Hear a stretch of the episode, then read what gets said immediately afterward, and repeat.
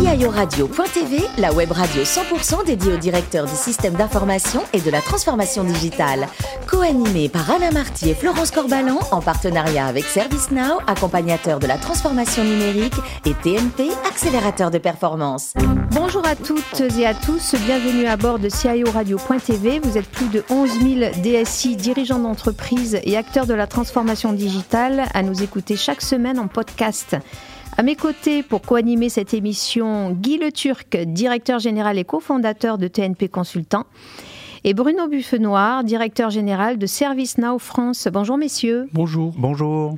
Aujourd'hui, nous recevons Fabrice Matatia, délégué ministériel de la protection des données au ministère de l'Intérieur et auteur du livre RGPD et droit des données personnelles aux éditions Erol. Bonjour Fabrice. Oui, bonjour. Bonjour à tous. Vous avez une formation d'ingénieur complétée par une formation de droit avec une thèse soutenue en 2010 sur les données personnelles. Vous avez toujours travaillé dans l'administration et notamment au ministère de l'Intérieur. Alors racontez-nous cette première expérience. Alors, je précise tout de suite que tout ce que je vais pouvoir dire là, c'est uniquement euh, ma propre vision des choses et ça n'engage en rien justement le, ministère de l'Intérieur ou l'administration. J'entends bien, Fabrice. Donc, le ministère de l'Intérieur, c'est une euh, très grosse maison avec euh, des services très différents. Euh, qui font l'actualité sur tous les sujets. Euh, il y a évidemment la police, mais il y a aussi toute la partie administrative, euh, tout ce qui, ceux que vous connaissez tous les jours pour les permis de conduire, les cartes d'identité, les passeports, mais aussi la tenue des élections. Mm-hmm. Donc on, intervient dans le quotidien des citoyens. Et puis vous avez aussi les services techniques qui assurent par derrière le bon fonctionnement de tout ça. Mais là, à ce moment-là, vous avez, je parle de votre première expérience, vous aviez une toute petite équipe. Tout à fait. Hein. D'accord. Euh, voilà, donc euh, c'était dans les services techniques qui sont, qui permettent à tout le reste de fonctionner. Euh, donc la réalisation des nouveaux réseaux radio pour les services de secours et pour les, les forces de police. À l'époque, la police fonctionnait sur des réseaux radio qui étaient captables par n'importe qui. Oui. Donc il y avait évidemment un problème de sécurité.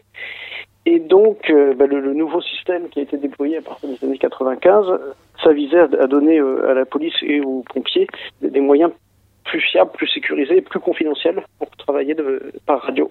En 99, vous rentrez dans une petite structure, le GIP, qui fabrique les cartes d'identité professionnelle électronique pour tous les professionnels de santé. Vous y restez mhm. cinq ans, puis vous revenez au ministère de l'Intérieur pour les cartes d'identité électronique. Vous commencez à réfléchir euh, à ce moment-là au problème des données personnelles et en 2009, vous entrez au cabinet de la secrétaire d'État à l'économie numérique, Nathalie Kosciusko-Morizet. Et là, vous êtes force de proposition. Alors, qu'est-ce que vous proposez justement?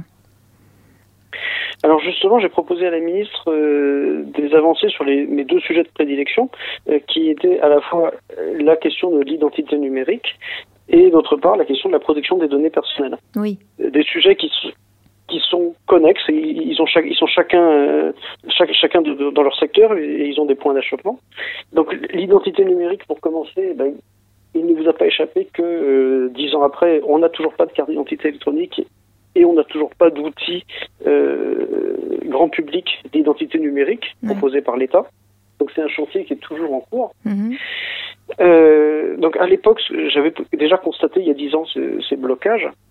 Et ce que j'avais proposé, c'était de, de les résoudre en proposant au secteur privé d'assurer le service.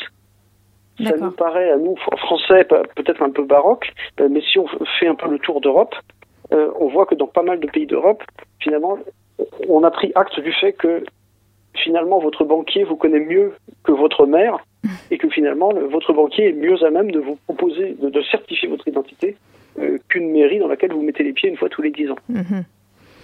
Donc mon idée c'est de faire pareil en France, euh, de proposer un, référentiel technique et que tous les opérateurs qui seraient capables de se conformer à ce référentiel qui permettrait de garantir la sécurité, le, sérieux, etc., ben, ils pourraient du coup délivrer des identités. C'est ça le, projet que j'avais lancé en 2009. Et en, 2014, vous intégrez le ministère de l'Éducation en tant qu'expert juridique pour aller à la nouvelle direction du numérique pour traiter des données personnelles dans le domaine de l'éducation. Puis, en 2018, le ministère de l'Intérieur revient vous chercher pour devenir son DPO, délégué ministériel à la protection des données. Alors, qu'est-ce que ce poste représente pour vous? Je pense que c'est important de le dire. Ah oui, oui. Surtout, je pense que le, donc ce poste de délégué ministériel à la protection des données au ministère de l'Intérieur, euh, j'en suis particulièrement comblé parce que je pense que le ministère de l'Intérieur est, le plus bel endroit pour un DPO. C'est l'endroit où il y a le maximum de, de cas différents d'utilisation des données personnelles. Oui. Euh, donc, euh, évidemment, nous avons des données qui concernent toute la population, puisqu'on a le, le, registre électoral, les cartes d'identité, les passeports, etc. Alors, on a des informations sur beaucoup de monde, mais on a finalement très peu d'informations sur chaque personne. Mhm. C'est-à-dire que euh, sur vous, on va savoir si vous avez un passeport, si vous avez un permis de conduire, euh, si vous avez une voiture, mais ça va à peu près s'arrêter là. C'est-à-dire qu'il faut voir que par rapport à des opérateurs comme les GAFAM, euh, si vous, si selon que vous avez de, un iPhone ou un, un smartphone Android, mais enfin Apple ou Google, en savent beaucoup plus sur vous, puisqu'ils savent exactement déjà qu'est-ce que vous avez comme téléphone, mais eux, ils vous suivent minute par minute, ils savent à quelle heure vous vous levez le matin, mm. tous les jours, euh, ils savent où vous êtes euh, minute par minute, mm. et ils savent qu'est-ce que, si vous êtes en train de regarder Internet, si vous êtes en train de téléphoner euh, à, à, des amis, enfin, voilà. Donc mm. finalement, il faut relativiser la somme d'informations que le ministère de l'Intérieur possède sur les citoyens. En fait, c'est très très peu de choses.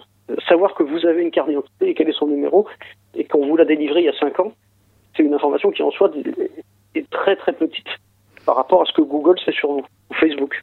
Ensuite, dans le champ des données personnelles, vous avez euh, donc là c'est plus en tant que juriste, c'est un peu de, la gourmandise de juriste, on va dire. Euh, vous avez donc le, RGPD, vous avez la loi informatique et liberté, et pour tout ce qui est des traitements de police, ça ne dépend pas du RGPD. Vous avez un autre texte qui s'appelle la directive 680. Et pour tout ce qui est des fichiers de renseignement vous avez encore euh, d'autres textes qui s'appliquent. Et pour les données de santé, vous avez encore d'autres textes qui s'appliquent. Et il se trouve qu'au ministère de l'Intérieur, ben, nous avons tout ça. Nous avons évidemment des fichiers de police, mais nous avons aussi des fichiers de renseignement à la DGSI, mais nous avons aussi des fichiers, des, pardon, des données de santé euh, à la brigade des sapeurs-pompiers de, Paris, qui, qui dépend du ministère de l'Intérieur. Et donc, en fait, je pense qu'on est le seul endroit en France à mettre en œuvre la totalité de toutes les possibilités de données personnelles qui sont prévues dans la loi. Donc voilà, ça, c'est ça que j'ai avec la gourmandise en, tant que, juriste, c'est d'appliquer un texte à 100% euh, et, de ne vraiment laisser aucune, euh, aucun paragraphe du texte inutilisé. Alors je vais passer la parole à, Guy et à Bruno. Guy. Alors, Fabrice, euh, je crois que ça fait quasiment jour pour jour deux ans que le RGPD est rentré en, en vigueur. Quel, quel regard portez-vous deux ans après sur l'application et, le niveau euh, d'achèvement des entreprises dans la mise en œuvre de cette nouvelle réglementation De manière générale, je pense qu'on est tous dans la même situation, qui est que on est en train de, se mettre en conformité. Mais comme je le disais tout à l'heure, le RGPD est un texte qui est euh, indigeste et difficilement compréhensible. Donc il y a beaucoup de choses du RGPD qu'on comprend petit à petit.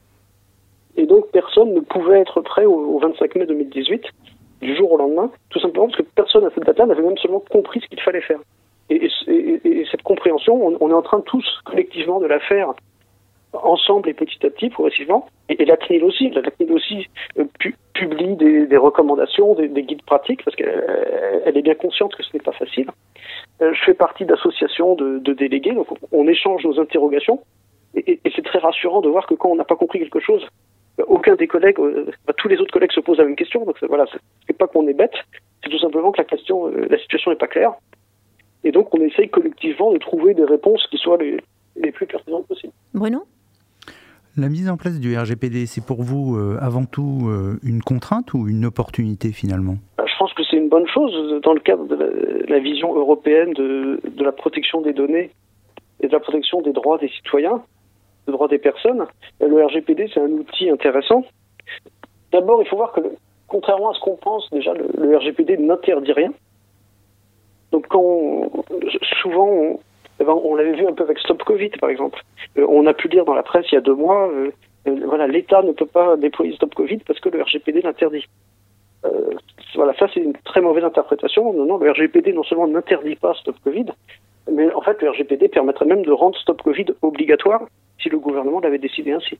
Guy à votre avis, qu'est-ce qui fait avancer les entreprises la, peur d'une sanction éventuelle ou la volonté de, renforcer la confiance euh, vis-à-vis des clients, vis-à-vis des collaborateurs? Ben Ça, c'est les deux, je dirais, les deux. Alors, euh, cette histoire de, renforcer la confiance, euh, vous aviez mentionné tout à l'heure, donc euh, quand j'étais conseiller de Nathalie Kosciusko-Morizet, euh, donc la secrétaire d'État au numérique, c'était l'axe que moi j'avais proposé à l'époque, donc il y a dix ans, pour faire progresser la protection des données à l'époque où on n'avait même pas de RGPD, où il n'était même pas en projet. Et donc ce que j'avais proposé à la secrétaire d'État, c'était on va proposer aux entreprises volontaires de s'engager sur des chartes d'autorégulation qui va permettre de leur donner une meilleure image et, et d'augmenter la confiance par rapport à ces entreprises. Donc en effet, la confiance, c'est un axe important. Et en effet, la peur des sanctions, c'est important aussi. Euh, vous avez vu que l'an dernier, il y avait une entreprise qui, s'est plainte que la CNIL l'avait mise en faillite euh, en la sanctionnant publiquement. Alors justement, euh, toute cette mise en œuvre nécessite euh, des formations, d'acquérir des compétences. et, aujourd'hui, il y, a un grand déficit justement de profils bien formés et je crois que vous avez euh, une initiative dans le domaine. Oui, ben je dirige euh, un master spécialisé à l'Institut Mines Telecom Business School. Donc ben, j'invite toutes les personnes intéressées pour faire une formation en alternance là-dessus, pour devenir un véritable spécialiste des données en général et de la donnée personnelle en particulier, euh, à aller voir sur la page web puisqu'on estime qu'un bon, pour un bon contrôle, une bonne protection des données personnelles, il faut non seulement connaître le RGPD, mais il faut aussi connaître la technique, la, sécurité informatique, l'économie des données, le management. Et c'est tout ça que, l'on enseigne dans le master spécialisé. Euh, merci donc euh, à vous Fabrice et merci également à Guy et Bruno. Fin de ce numéro de CIO Radio.tv. Euh, retrouvez toute notre actualité sur nos comptes Twitter et LinkedIn. On se donne rendez-vous mercredi prochain à 14h précise pour une nouvelle émission. L'invité de la semaine de CIO Radio.tv, une production B2B Radio.tv en partenariat avec ServiceNow, accompagnateur de la transformation numérique, et TNP, accélérateur de performance.